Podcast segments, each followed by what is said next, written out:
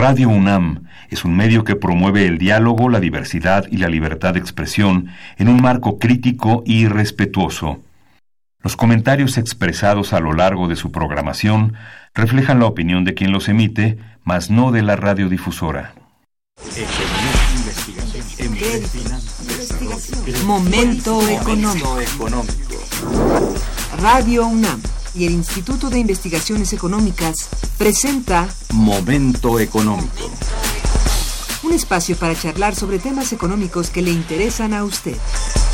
Acompáñenos.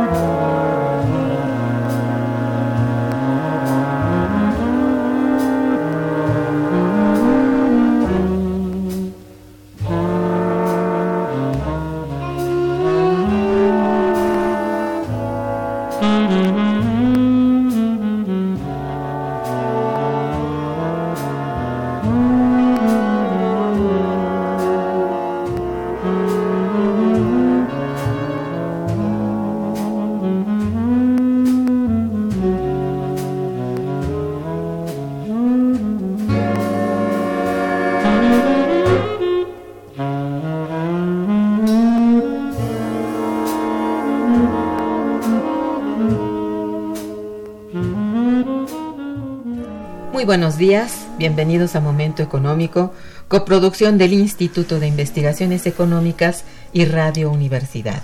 Les saluda Irma Manrique, investigadora del Instituto de Investigaciones Económicas, hoy jueves 15 de agosto de 2019. El tema que abordaremos el día de hoy es Resultados de la pobreza en México 2008-2018 y para ello contamos con la valiosa presencia del doctor Ernesto Bravo Benítez, nuestro amigo y compañero en el Instituto de Investigaciones Económicas. Bienvenido Ernesto, buenos días. Buenos días. Nuestros teléfonos en el estudio son 55 36 89 89 con dos líneas. Asimismo, los invitamos a comunicarse desde el interior de la República al teléfono LADA sin costo 01800 505 2688. La dirección de correo electrónico para que nos envíen sus mensajes es una sola palabra momento económico arroba unam.mx. También pueden escucharnos a través de la página de internet www.radio.unam.mx y www.iis.com unam.mx. De nuestro invitado. Es el doctor Ernesto Bravo Benítez, es precisamente doctor en economía por el posgrado en economía de la UNAM.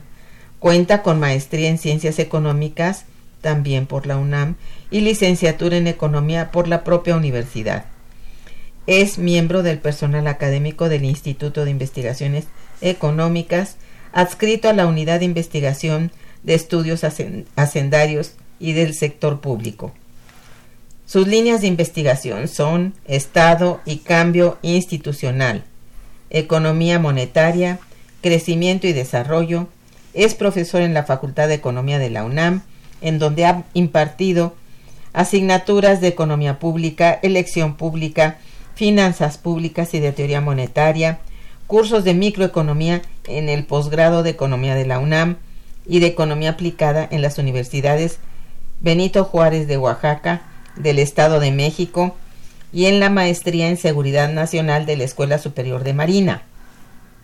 Ha dictado y colaborado con el Instituto Belisario Domínguez del Senado de la República.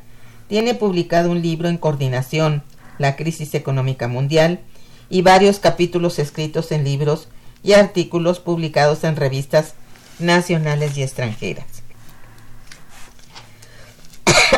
Perdón. La pobreza o la mala distribución de la riqueza es un problema socioeconómico de muy larga data en este país. Muchas han sido las posibles soluciones que las diversas administraciones gubernamentales han planteado en su momento sin obtener grandes resultados.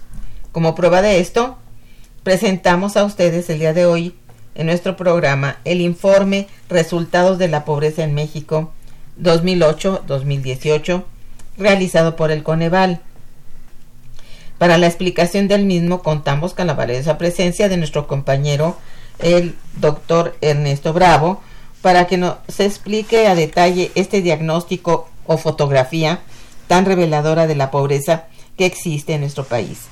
Sin mayor preámbulo, cedo la palabra al doctor para que nos explique, antes que todo, cómo está estructurado este informe y cuáles son los objetivos del Coneval. Por favor. Sí, gracias. Muy buenos días, doctora. Pues es un informe eh, muy completo, ¿verdad? Que pretende abordar el tema de pobreza en sus múltiples aristas, ¿no? Bajo una, un acuerdo que se, se tomó hace más de 10 años entre Coneval e INEGI de mantener la metodología para la medición. Recordaremos que hace dos años hubo un problema porque INEGI había cambiado los criterios de medición de la pobreza, digamos, eh, pues incumpliendo ese acuerdo y por lo tanto no podía ser comparable esos resultados de 2016 versus lo que teníamos desde 2008. Exacto. El diferendo fue tan grande que bueno, Coneval se vio en la necesidad de pedirle finalmente al INEGI que eh, mantuvieran las mismas bases metodológicas para tener efectivamente una medición sistemática eh, y poder hacer una evaluación seria bajo los mismos criterios.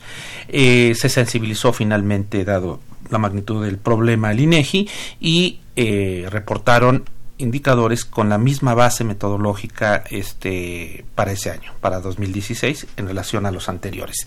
Y con ese criterio se mantuvo la medición para 2018. Entonces, es un estudio muy importante porque nos permite a lo largo de una década conocer cuál ha sido la evolución de la pobreza y de la pobreza extrema en nuestro país. Una pobreza que es medida, eh, bueno, a través de indicadores de carencia social, ¿verdad? Por ingresos, pero también que reporta eh, una medición de la pobreza a nivel regional y, por supuesto, entre población urbana rural y de origen indígena. Eh, incluso una pobreza medida por edades y obviamente por deciles, ¿no? Deciles de ingreso. Entonces es muy completo y nos reporta este indicadores muy interesantes. Este, este informe a nivel, digamos, de estados y, a nivel nacional se hace cada dos años, pero a nivel municipal el levantamiento de la información es cada cinco años, que digamos es algún es un pendiente en ese sentido que se tiene con respecto a la medición de la pobreza bajo estos criterios, porque es mucho el tiempo y, creemos que en este nivel subnacional debería de empatarse. Sabemos que es importante, o sea, que es muy difícil, es muy caro, son más de 2.500 municipios, pero ayudaría mucho el que pudiéramos tener finalmente el mismo espacio de tiempo para la medición de la pobreza eh, tanto a nivel nacional eh, como estatal y por supuesto municipal porque a nivel municipal es donde finalmente en el tema de pobreza pues se palpa este este problema de mejor manera. Es muy visible no sí es muy visible. Bueno por qué razones la pobreza en México ha disminuido tan poco en dicho periodo bien en nuestra opinión, en el instituto lo hemos dicho, en las múltiples áreas que nos dedicamos a directo e indirectamente al análisis de este tipo de problemas, yo lo atribuyo, por supuesto, a la adopción de un modelo foráneo de carácter neoliberal, ¿verdad? Que eh, concibió la pobreza como un problema de carácter asistencialista. ¿no? En donde, pues con medidas paliativas, entre comillas, podía pues irse resolviendo este problema tan, tan profundo. ¿no? Eh, tiene que comentarse que antes de la adopción del modelo neoliberal México no tenía ni los niveles de pobreza que tenemos en la actualidad, ni tampoco los niveles de desigualdad. Estamos hablando que, eh, bueno, entre el primero y el décimo decil de ingresos para 2018, la diferencia es de más de 26 veces, ¿no? Eh, el, o sea, el décimo decil gana 26 veces más que el primer decil, ¿no? Entonces, esto se ha estado agudizando precisamente conforme el o se agudizó conforme el modelo finalmente era este implantado. Y eh, bueno pues el hecho de haber abandonado eh, las políticas de crecimiento y desarrollo haber bajado eh, bueno haber condicionado el ejercicio de la inversión particularmente la inversión pública eh, en general, la federal y la estatal y municipal, eh, en donde, bueno, pues esta es la base para el crecimiento y eventualmente para el desarrollo. Yo, yo ubicaría, digamos, a grandes eh, rasgos en, esta, en estas condiciones una posible explicación de por qué nuestra pobreza es persistente o incluso a pesar de que en términos porcentuales haya digamos, decrecido, ¿no? En términos absolutos, pues tuvimos un incremento de más de tres, casi tres millones de personas que se suman a esta condición, ¿verdad? De pobreza, eh, pasando de 49.5 millones en 2008 a 52.4 millones en 2018. ¿no? Eh, entonces, esto pues es un escenario que no es tan, tan alentador, de hecho es muy... Digamos, es lo más grave que se comporta actualmente y es según este lo que estás explicando, pues el resultado de la aplicación de la instrumentación de un modelo tan contrario a las necesidades de México. Así es. Porque habiendo abandonado la visión del desarrollo, esto fue gravísimo. Es decir, em, si el crecimiento es la base y su distribución es mala, esto, bueno, ya de entrada no es tampoco eh, digamos, el, el, inicio de un punto de, partida para el desarrollo económico, sino por el contrario. Entonces esto sí es muy indicador. Si pensamos en que en estos 30 años, de 80 para acá, más o menos 30 años, tres décadas, 35 años, este, no ha crecido el país más que a un ritmo de 2. bueno, en promedio de 2.5. Eso es un crecimiento muy, muy, muy bajo para el crecimiento demográfico y para las necesidades pues de, de un país en inserción, ¿verdad? Porque se supone que la inserción de México a la globalización iba a ser justamente el punto de partida para mucho mayor desarrollo, ¿verdad? Claro, porque crecimos con un modelo cerrado, entre comillas, o semicerrado, al 6.5% durante 50 años. Es decir, había que haber, bueno, de alguna manera conservado algunos puntos de protección que y como lo ha hecho casi todo casi, lo han hecho casi todos los países en el mundo incluidos los muy desarrollados. Ah, por supuesto. Entonces haber perdido completamente la protección ha sido un error grave de modelo. Vamos por llamarle de algún modo no al sistema seguido desde entonces verdad un, acierto muy importante en el modelo sustitutivo de importaciones fue la creación de nuestro sistema de seguridad social.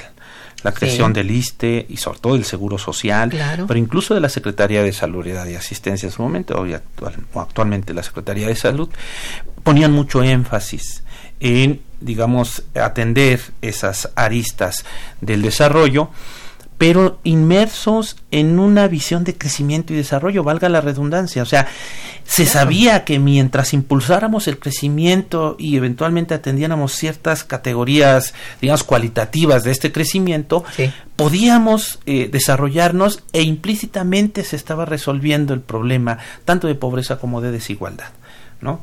Es cierto lo que se dice que en este modelo pues, por ejemplo, desde que se adopta ya plenamente en el sexenio del presidente, del expresidente Carlos Salinas de Gortari, se asistió a una de las etapas de más alta concentración del ingreso. Definitivamente, sí. Eh, digamos, involucionando, echando para atrás lo que se había avanzado literalmente con dos generaciones de esfuerzos de mexicanos en este sentido.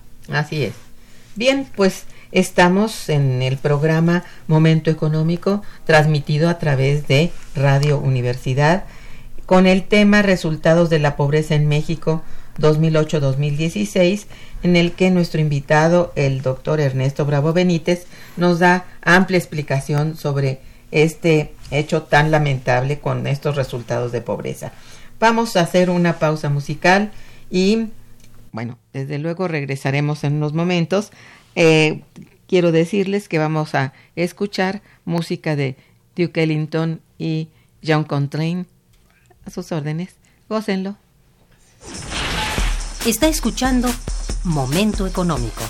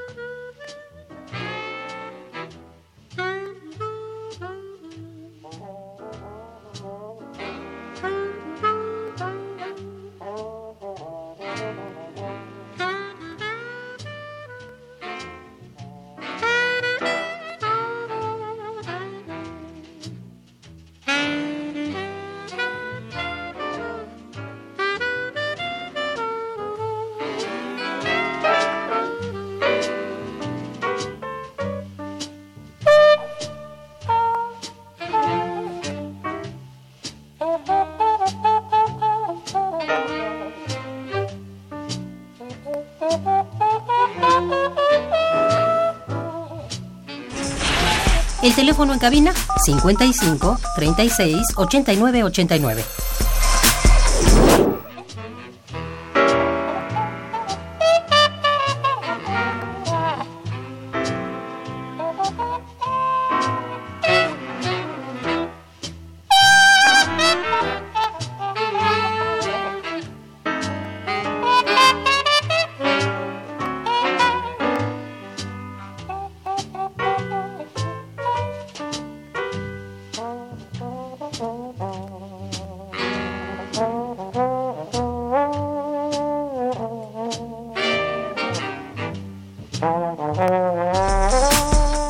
Continuamos en Momento Económico.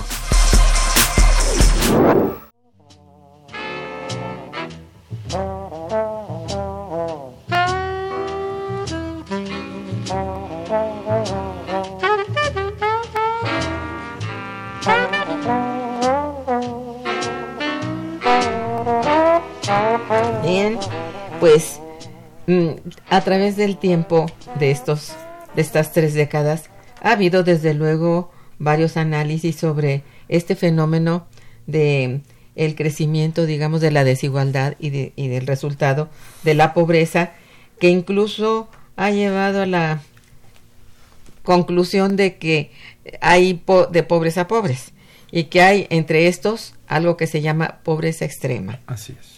Y ¿cómo podrías tú caracterizar la pobreza extrema? Ya hay por ahí los estudios de Bolini, etcétera, pero son tan ciertos, fue muy criticado por eso. Sin embargo, yo te pediría que la caracterizaras, porque hoy como nunca necesitamos verlo, ¿no? Sí, claro. La pobreza es medida de manera multidimensional a partir de estos acuerdos de 2008 y fueron recomendaciones de la ONU y de organismos internacionales. Eh, usted comentó el caso del doctor Volvitnik, ¿no? que él genera indicadores un poco más amplios para eh, tener un panorama, digamos, más particular en el caso de México en este tema. Sin embargo, para, para medir la pobreza, bueno, pues se llegó a un consenso en donde teníamos que tomar en cuenta criterios como el rezago educativo, el acceso a los servicios de salud, el acceso a la seguridad social, el acceso a la alimentación, la calidad y espacios de la vivienda y acceso a los servicios básicos de la misma. ¿No? Son seis categorías multidimensionales que nos dan, digamos, una fotografía más fina en términos de qué podemos considerar como pobreza o a quienes podemos considerar como pobres, como pobres y a quienes como pobres extremos. Hay dos líneas. Hay una línea de pobreza por ingreso que llega más o menos a los tres mil pesos, ¿no? Que quien está por abajo de ese nivel en las ciudades y de 2000 en los campos se puede considerar, digamos, como pobre, ¿no? Y en ese sentido, pues tenemos prácticamente un estancamiento en estos eh, 10 años de mediciones, porque en 2008 teníamos al 49% de la población en este nivel, es decir, eh, ganando hasta tres mil pesos o menos de tres mil pesos y esa cifra se mantiene 48.8% para el 2018 entonces la línea de pobreza ha estado estancada en términos poblacionales pero tenemos otra línea la línea de pobreza extrema por ingresos que estos son los que ya no tienen ni siquiera recursos para la alimentación no es decir no cubren lo mínimo. No cubren prácticamente ni lo necesario para alimentarse y se mantiene igual en términos porcentuales. 16.8% de la población 2008 eh, y también 16.8% en el eh, 2018. Y, Considerando el crecimiento demográfico, eh, ahí se ha incrementado, pero terriblemente. Un, crecimiento porque efectivamente pasa, si, si, bien es cierto, en términos porcentuales se mantiene, en términos absolutos, la pobreza extrema en México pasa de 18.7 millones a 21 millones de personas medidos por esta línea de pobreza extrema, ¿sí?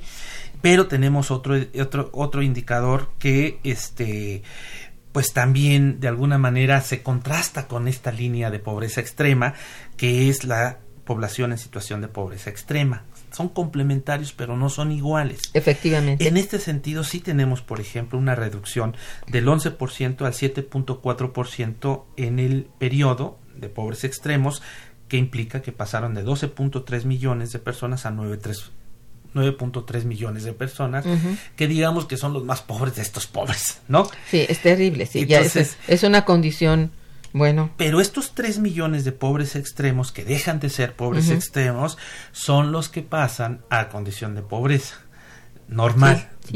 podemos decir estos que tienen al menos, eh, pues sí, para alimentarse, pero que están por abajo de la línea de pobreza, ¿no? Y son los que explican el por qué pasa en este país el dato de 49.5 millones de pobres normales en 2008 a 52.4 millones de, eh, de, pobres en 2018. O sea, estos pobres extremos, estos 3 millones pasaron a la siguiente categoría. Lo que nos habla de una falta de integralidad incluso en el combate al problema de la pobreza, porque se concentraron al, al estilo de John Rawls, ¿no? En los más pobres de los pobres, ¿no? Y no generaron condiciones para que los pobres, entre comillas, normales, pudieran ascender de manera más rápida a una categoría, digamos, distinta.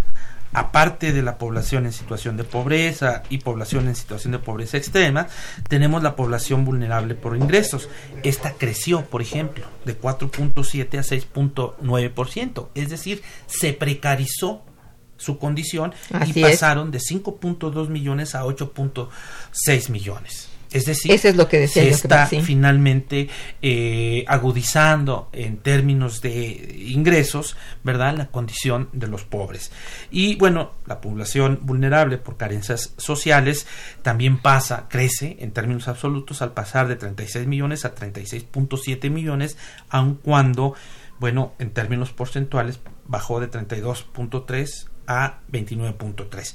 Finalmente, otra categoría que es, digamos, la mejor o la menos mala en términos de esta medición de calidad de vida es la población no pobre y no vulnerable, la cual pasa efectivamente de 20.9 millones a 27.4 millones de personas, lo que implica que del 18.7% se pasó a un 29.9 21.9% de la población. Es decir, un resultado eh, contrastante, ¿verdad? Es muy Eh, contrastante. contradictorio en cierto sentido, pero que esto se explica en gran medida, como lo explica el, el informe, por esta desigual, eh, digamos, tanto distribución del ingreso como del crecimiento económico regional en el país, en donde el norte, centro y norte, pues tuvieron un dinamismo mucho más este, importante en esta década que el sur y el sureste del país. Entonces, esta región crece en términos de ingreso, mientras que la otra se rezaga y aquí podemos explicar ese ese ese crecimiento de esta población no pobre y no vulnerable, que desafortunadamente pues es la menos. Estamos hablando de un- una quinta parte de la población, ¿no? Sí, de una especie de clase media baja, ¿no? Exactamente. En esos en esos matices de, de clase Ajá. media. Bien, eh, el informe también eh, nos habla acerca de lo que ocurre con los servicios de salud. Habías tratado algo al principio. ¿Qué nos puedes hablar? Sí. Mire, son seis categorías, ¿no? El rezago Sí. educativo, el rezago en acceso a los servicios de salud, en acceso a la seguridad social, en acceso a, alimenta- a la alimentación, en la calidad y espacios de la vivienda y acceso a los servicios básicos en la misma. De estos seis indicadores con los que nosotros podemos tipificar la condición de vida y obviamente catalogarlos como pobres, el rubro en el que sí se pudo avanzar en estos 10 años es el de finalmente acceso a la salud, porque se pasó de un 42.8% de la población que en 2008 no tenía acceso a los servicios de salud a un 20.2%. Es el único rubro en el que sí vemos un avance sustancial en esta dimensión de la pobreza. Mm. Sin embargo, eh, en los otros no se tuvieron avances tan significativos. El que le sigue en términos de eh, buenos resultados es en términos del rezago educativo, ¿no? Porque se pasa de un 24.5% a un 21.1%. Es decir, eh, bueno, se redujo de una cuarta parte a una quinta parte la población que no tiene acceso a los servicios educativos, ¿verdad? Pero en otros rubros no nos fue tan bien, o de hecho nos fue, este, pues nos estancaron y en otros hubo claro retroceso. Por ejemplo, en acceso a la seguridad social nos mantenemos prácticamente en el mismo eh, nivel en términos porcentuales. Es decir, el 72.5% de la población no tiene, en, do- en 2008 no tenía un acceso garantizado a los servicios sociales y en 2018 esto se bajó solamente al 71.7%, un avance prácticamente de menos de un punto porcentual. ¿A qué, no- ¿A qué nos referimos con servicios sociales? Por ejemplo, pues al tener un trabajo estable, el derecho a una pensión jubilatoria, de viudez, eh, bueno, servicios de acceso a la cultura, todo lo que está in- eh, inmerso en la seguridad social, ¿no? Eh, ¿Vivienda? tiene, tiene su rubro específico. Ah, Eh, entonces no está ahí en, en servicios sociales. en lo desagregan. Por ejemplo, se tiene, aparte de eh, servicios sociales, se tiene calidad y espacios de la vivienda y acceso a los servicios básicos de, de- de la vivienda. En calidad y espacios de la vivienda, en este tiempo sí hubo un avance por un programa que se llevó, se denominó piso seguro, ¿no? Y implica- bueno, implicaba que el gobierno federal eh, ayudaba a aquellas casas que no tenían piso este de concreto, que tenían piso de tierra, entonces les ponían un piso y eso efectivamente ayudó un poco, ¿no? A grado tal de que bajamos bueno, esa medición del 19.7 al 13.8, pero en acceso a los servicios básicos de esa misma vivienda, ahí nos mantuvimos estancados. Es decir, llegaba el gobierno, les ponía el piso y hasta ahí lo dejaban. No se preocupaban de que se tuviera, por ejemplo, eh, drenaje, Eso es. agua, eh, y se mantuvo prácticamente en el mismo nivel. Un dato verdaderamente preocupante, ¿no? que sí eh, de esta medición de la pobreza multidimensional surge o salta a la vista es que el acceso a la alimentación eh, la gente que no tiene garantizada la posibilidad ni siquiera con su ingreso de eh, pues garantizar la alimentación creció entre 2008 y 2018 del 24.3% al 25.5%. Es decir, creció el porcentaje ¿verdad? De personas que no tienen finalmente garantizada la posibilidad de comer el día de hoy de manera segura. Eso es. ¿Mm? O, Entonces, o- un- o de una manera muy escasa, ¿no? O, o muy precaria. Precaria, exactamente. Bueno, eso es que realmente es curioso, eh, muy curiosa la forma en que queda la redistribución de este problema multidimensional que va moviéndose eh, supuestamente a, a darle a, a algunos mejores condiciones, por decirlo, mejores o menos peores, ¿no? Así es. Pero en suma es mayor. Sí, finalmente este no Esa es la cosa. no previeron o estas políticas de combate eh, a la pobreza no previeron lo complejo del problema en términos de esta multidimensionalidad, pero también en términos territoriales de género y de urbanidad y de ruralidad, incluso hasta de origen social, ¿no? Pues sí. Hay estudios en términos de que la pobreza está todavía más acentuada en la parte indígena Sí. y eh, bueno, a final de cuentas, pues es lo mismo, ¿no? Esa visión asistencialista del problema, ¿no? No, no lo resuelve. Es decir, atacarlo. el pobre es cada día, cada año pobre, Así pobre, pobre. Pese a que a los hijos los pueden mandar quizá a la escuela, pero los mandan algunos años, nada más, para no ser analfabetas, Claro. ¿verdad? Pero no llegan No a logra cursar, romper con no, el círculo de la no, pobreza. Exacto. Y, y en mucho es porque también este no se logra eh, hacer que la educación se prosiga como es normal para las eh, diferentes edades de la población, sino que se estanca por ahí por necesidades de alimentación, de salud, etcétera. O sea, estamos viendo ese ese como que se revuelven los Es un eh, círculo vicioso, eh, ¿no? muy Que eres vicioso pobre porque- y por tu condición de pobre te vas sigue a siendo pobre, pobre. y muy difícilmente existe eh, la forma de romper ese, que ellos puedan elevarse a un nivel eh, superior. Muy, muy, muy difícil, ¿no? Eso, bueno, tiene muchas causas, lo sabemos, y en mucho es justamente las formas de, de empleo, ¿verdad? Que ahora son informales, la mayoría, bueno, no tienen en eso ni ninguna eh, prestación es, que les la permita tener social. las seguridades que se tuvieron en cierto momento, ¿no? Sí, cerca del 60% de nuestra Es- población es. económicamente activa está Así en el subempleo. en Entonces, informal. esa es la razón por la cual, pese a que algunos sectores, o tomándolo por, por este estratos, digamos, de, o sector de, de atención, avanzan un poco porcentualmente, en suma, sigue siendo no solamente no lo mismo, sino menor, Así es. dado lo que digo yo, pues sigue creciendo la población y esta no es atendida.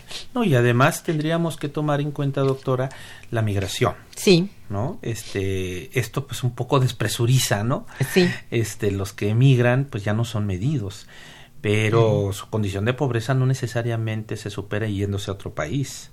No, no, no. Este, En cierto sentido se precariza y más en este caso, dadas las condiciones actuales que están viviendo en el país vecino del norte. Sí. Estamos como, como dices, en un círculo vicioso muy, muy, muy difícil de romper. Hay, mira, a- algunas personas que ya, radioescuchas que nos han llamado y que felicitan, te felicitan a ti y al programa. Dice Jorge Morán, si durante los gobiernos neoliberales los indicadores mostraron un aumento de la pobreza, ¿por qué no se les detuvo? ¿Por qué llegamos a este estado de cosas? ¿Por qué los economistas olvidan que sus estudios tratan con seres humanos? Bueno, mm, yo creo que no ha sido bien comprendido lo que estamos precisamente tratando aquí. Habría ¿no? que decir que Sí. los economistas, como cualquier gremio, estamos integrados por diversas opiniones. Sí, Particularmente los economistas de la UNAM siempre hemos puesto énfasis en esto. Siempre fuimos críticos a la forma en la que se impuso un modelo este foráneo en nuestro país, ¿verdad? Dijimos que íbamos a asistir a una etapa de retroceso en términos de los avances de nuestro proyecto de nación que tuvimos después de la Revolución Mexicana e, y hemos insistido precisamente porque estamos hablando de seres humanos, de personas, al menos los economistas de la UNAM, pero creo yo que también de las universidades públicas de este país se tiene, se tiene digamos, esta concepción. Por supuesto. Eh, y bueno, pues esto contrasta con la opinión de economistas, sobre todo de universidades privadas, aunque no todas hay algunas con cierta orientación ahí social. Y, de ciertos funcionarios, ¿verdad? También con, con ideas, pues, digo, muy, proclives a proseguir con el tipo de modelo que, que se tiene actualmente, que no es nada. Es que fue un modelo en donde lo único que importaba era el control de la inflación. Se pensó o se eh, tenía como bandera el control de la inflación en el entendido de que supuestamente los problemas inflacionarios a quienes más afectaban eran a los pobres y los pobres extremos y eso es parcialmente cierto ¿sí? porque también cuando te obsesionas en este sentido eh, le pegas al crecimiento económico Restringes la demanda, el circulante y ralentizas a la economía, por supuesto el empleo y la inversión. Y entonces, sí, te concentras, entre comillas, ¿verdad?, en el control de la inflación, pero perpetuando las condiciones de estancamiento y obviamente de pobreza y pobreza extrema. Y bueno, la explicación de que de esto de que no se ha parado en seco es un modelo completamente contrario a la a la lógica a la lógica económica y social. Bueno, al menos pues a los intereses mayoritarios de nuestro país. Eso es. ¿No? Este, de ahí este que los pobres sean más pobres y sigan siendo pobres, ¿verdad? Son como el, contrario de, de, Aquí tenemos dos problemas. Del crecimiento de la riqueza. Tenemos un problema de pobreza, pero también de desigualdad y concentración del ingreso, ¿no? Entonces, estamos entre los eh, 20 países que tenemos más pobres en el mundo y aparecemos también como uno de los países que tenemos más multimillonarios a nivel mundial. Bueno, ahí está la cosa. Entonces, este, la mala distribución. donde en 35 años hemos crecido por un poco más allá del 2%. Así es. O sea, esos ricos no se explica su condición o su éxito económico porque el país haya estado en bonanza o porque a diferencia de otros magnates como un Bill Gates hayan aportado algo a nivel global eh, para el avance digamos de la sociedad y que el mundo y el mercado se lo reconoce bien eh, otra llamada de don Manuel Munguía que felicita al programa muchas gracias. Dice con una reforma estructural totalmente desconsiderada neoliberal y de mercado privatizadora de la riqueza nacional con funcionarios cleptómanos que se apoderaron del erario, presupuestos y del fisco de los mexicanos para hacer negocios sucios, modificando leyes que dejaron totalmente en el desamparo al pueblo de México. El abuso más grande se dio en la educación, la energía y el trabajo, cuestiones que deben atenderse en la actual administración. Tiene mucha razón. Necesitamos recuperar la visión de Estado, Claro. Entender que este no es un eh, modelo que verdaderamente vaya en línea con nuestro proyecto de nación, con el histórico, con el que luchamos para que esta situación no eh, prevaleciera. Aquí hubo una revolución, con todo y que tenga más de 100 años de que haya iniciado, ¿verdad? Pero fue precisamente este el tema, el tema de la pobreza con el, contra el que se luchó, entre otras causas, por otras banderas, pero este era el principal. Muy bien, a ver, con este diagnóstico que ha realizado el Coneval acerca de la pobreza, puede apreciarse claramente la situación que guarda el país tanto en el norte como en el sur. Así es. Destacando la situación económica del estado de Nuevo León, ¿no? ¿Qué explica el informe acerca de la pobreza en las entidades federativas. Aquí es muy interesante este la distribución finalmente de estos eh, avances o retrocesos que se tienen en materia de pobreza. Y el Estado de Nuevo León eh, contrasta junto con el de Coahuila porque fueron los que más pudieron abatir sus rezagos en términos de pobreza, ¿no? digamos, eh, los que más pudieron avanzar en este sentido, en contraste con estados como bueno, Guerrero, Oaxaca, Chiapas, Tabasco y Veracruz, que son los que finalmente siguen demostrando o mostrando eh, a nivel regional pobreza, aunque se avanza finalmente de condiciones extremas a, de pobreza normal, sin embargo siguen estando estos estados en mucho rezago, ¿no? ¿Y qué sobresale de esta, digamos, desigual condición de combate a la pobreza territorialmente hablando para el país? Pues que estos estados que se industrializaron, ¿verdad? O que son estados en donde el sector industrial eh, ha sido un sector dinámico, prevaleciente, pues finalmente han sido los que más han podido avanzar y, combatir. De ahí la importancia de la inversión, eh, tanto pública como privada, y el fortalecimiento del sector industrial, ¿verdad? O de servicios de alta tecnología, como también una forma de ir resolviendo el, pobre, el problema del desempleo, de la pobreza y de la pobreza extrema, y que a nivel territorial es más que claro. Así es.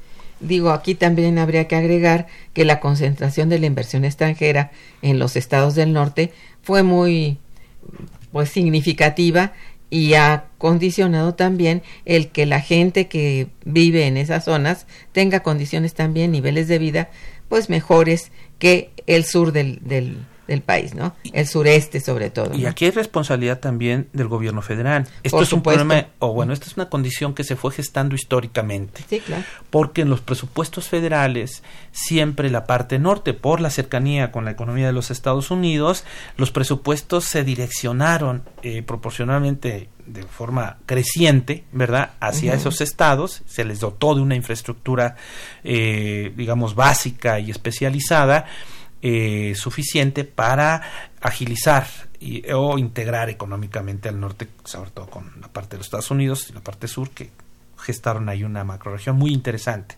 Y presupuestalmente los estados del sur y del sureste pues fueron, digamos, desdeñados con estos presupuestos, salvo algunas obras específicas como la construcción de presas este, hidroeléctricas, pero en términos generales no tuvieron la misma atención presupuestaria para el desarrollo de su infraestructura. Y bueno, obviamente en un contexto de apertura, esto condicionó los desarrollos de ambas regiones en el país, ¿no? Sí, es cierto. Pues sí, eh, vamos entonces a un breve puente musical e informativo y regresaremos. Quédense con nosotros.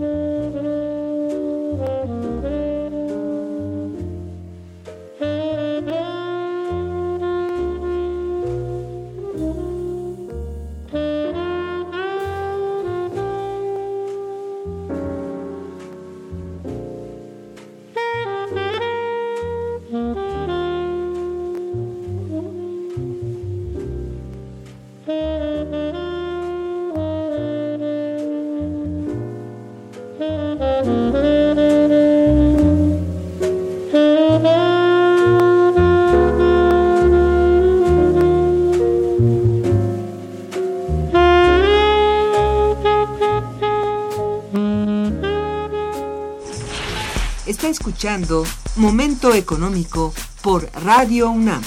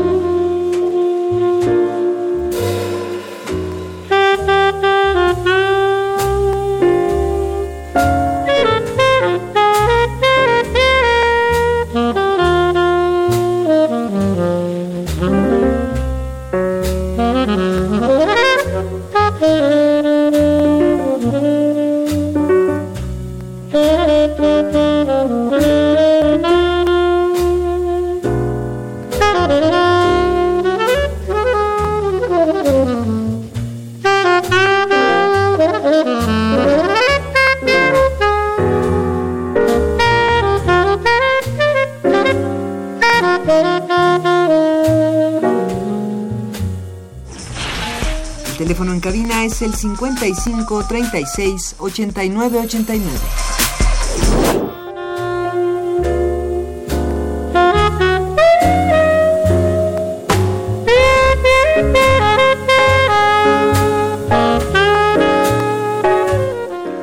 Muy bien, tenemos una llamada de doña Hilda de San Román. Muchas gracias, doña Hilda, como siempre. Eh, ella felicita nuestro programa, muchas gracias. Dice, los modelos económicos que se adoptan dejan siempre una marginalidad que no se va a poder resolver, ya que saben que la distribución de recursos eh, no resolverá esa, esa marginalidad y los gobiernos la manejan con programas sociales solo para evitar un estallido social. Bueno, es una opinión... eh, Es, es un tema mucho, muy importante. y es complejo. Sí. ¿eh? Digamos, esto es parte, lo que ella ma- eh, está precisamente señalando, pero, ¿no? pero sí es objeto de atención a nivel Sí, internacional. sí, Por no. ejemplo, en Francia se tiene el Consejo Económico, Social y Medioambiental, que es parte de una asociación internacional de consejos de este tipo, en donde se toma en cuenta, o sea, se integra, eh, pues estamos hablando que son más de 250 personas que integran a ese consejo, dividido por bloques, por áreas, y donde hay incluso una interacción con la población. Se pide en el caso francés que cuando al menos 500 mil franceses se manifiestan en algún tema, esa petición la toma el Coneval, bueno, el, es Consejo de Evaluación, digamos, este socioeconómico, en el caso francés, y se hace una recomendación casi, casi eh, obligatoria para el gobierno federal. Sí, Esto quiere decir que hay naciones que no son omisas ante ese residuo, ¿verdad? De la aplicación de un modelo, como usted siempre va a haber un porcentaje de personas olvidadas, pero es quedan al margen, sí. dada finalmente esa realidad y la preocupación de entidades como esta de las que comentamos, que finalmente tratan de atenderlas. Creo que en México, lo hemos dicho en algunas otras ocasiones, el Coneval podría eh, crecer para convertirse finalmente en un Consejo Nacional de Evaluación de la Política Económica en general y por supuesto medioambiental, Sí, eh, en donde pues sus recomendaciones sean recomendaciones este vinculantes prácticamente, ¿no? Sí. Eh, y ni siquiera necesitamos, o sería muy oneroso porque muchos de estos cargos pod- podrían ser a título honorario, honorífico, y muchos estarían dispuestos a ser parte de ese consejo sin cargo a- al presupuesto del erario, ¿no? Entonces, representantes de la sociedad civil, de las entidades académicas, de Sí. partidos políticos incluso, de organismos internacionales, Sí. estilo el Programa de las Naciones Unidas para el Desarrollo, etcétera, ¿no?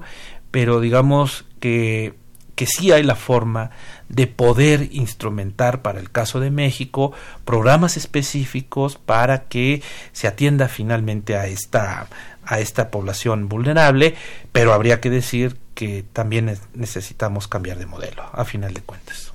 Es el punto. Yo, yo allí siempre converjo, ¿no? Es cierto. Eh, en este momento, ¿cuál es la situación de la población indígena, indígena y no indígena? De, entre los pobres, ¿no? Bueno, pues finalmente es eh, donde se concentra la mayor pobreza, ¿no? Y aquí sí no se pudo avanzar bastante. Nuevamente tenemos un estancamiento de los eh, de los programas. Esta población indígena además está en la parte rural, que igual de igual manera en términos de la comparación de la pobreza urbana y rural, pues ahí es donde se concentra. Entonces, son pobres porque son indígenas y porque están en el sector rural. ¿Verdad?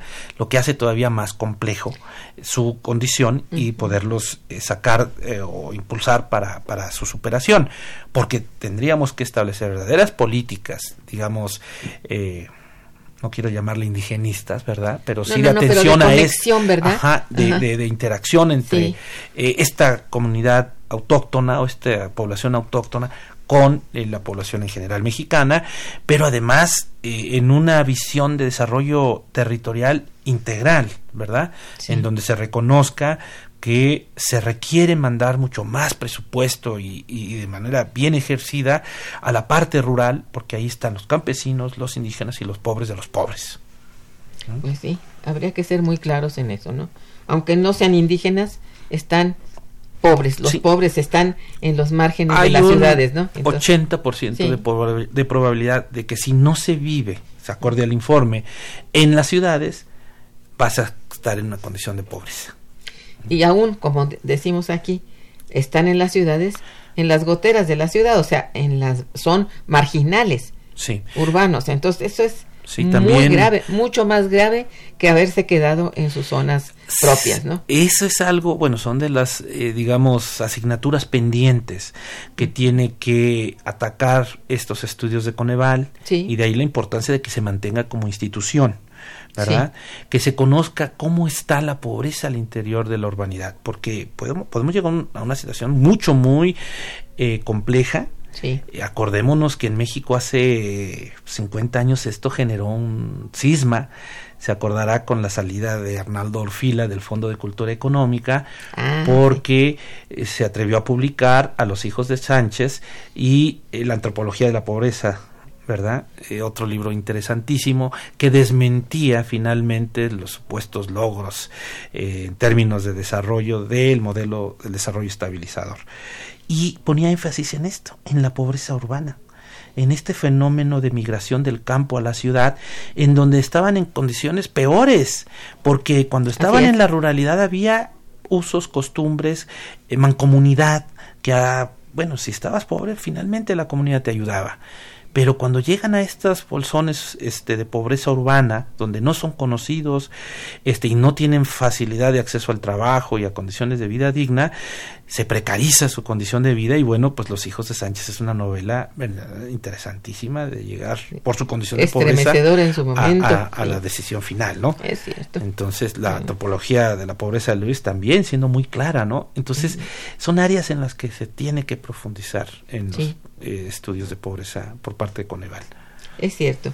Eh, ¿Qué política pública se necesita entonces para lograr estados no pobres y vulnerables? Bien. ¿Qué, qué tipo de política pública? Por supuesto, una política que ponga énfasis en el crecimiento y el desarrollo económico, y eso implica un cambio de modelo, ¿no? En donde la inflación no sea la principal variable de atención, sino el crecimiento, ¿no? Y el crecimiento, cuidado cualitativamente, para que podamos hablar también de desarrollo, ¿no? Eso junto con programas de desarrollo urbano y regional que no tenemos. ¿verdad?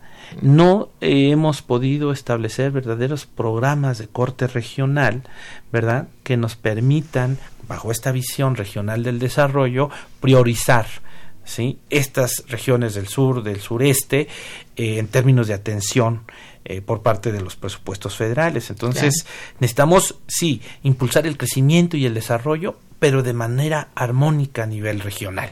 Y por supuesto, por género, por origen social, e incluso por edades, ¿verdad? Entender el problema en su justa dimensión o en sus múltiples Sí, para, aristas para crear realmente diagnósticos precisos. precisos que te sirvan para el diseño de política pública. Sí, mira, yo creo que en esto pues habríamos de repetir que nuestro instituto eh, ha mm, trabajado mucho, hay mucha investigación Sí, claro. desde el punto de vista regional, regional y urbano, que nuestros compañeros han, este, bueno, mm, eh, llevado a, a cabo durante muchos años Sí. y que ojalá se conocieran porque se proponen planes muy interesantes y ojalá pues el gobierno los tomara en consideración porque esto es básico como estás Por mencionando supuesto. ahorita, ¿no? Si no se, se baja a ese nivel el diseño de las políticas económicas, muy difícilmente vamos a poder,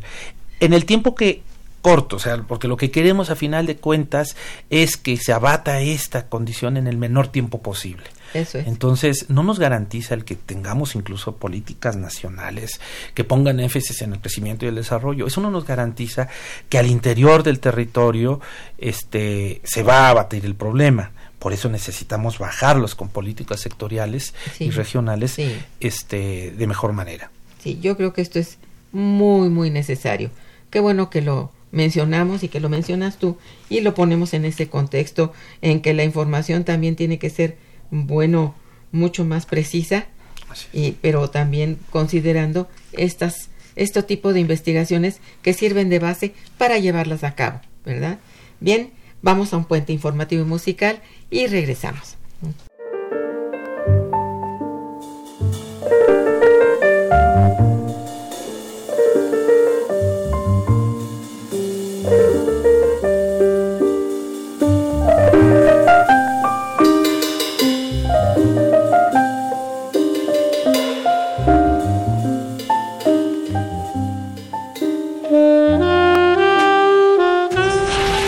Está escuchando Momento Económico.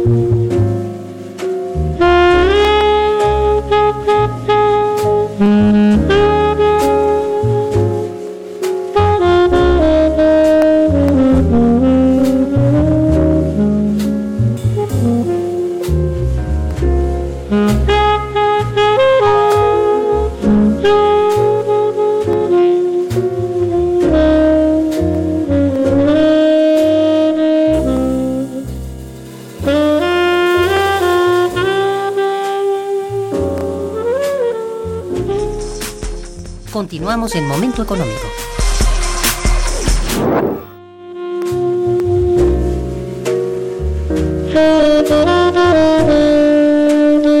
Bueno, a, a esta altura, ¿cuáles son los retos para el Coneval en los próximos años? ¿Cuál es la necesidad de la existencia de este consejo? Claro. El reto más importante es mantenerse como consejo, ¿no? Eh, vimos precisamente en el diferendo de hace dos años el por qué no puede ser parte un Coneval del INEGI, ¿verdad? Porque no obstante habiendo un acuerdo hace 10 años, el INEGI cambió.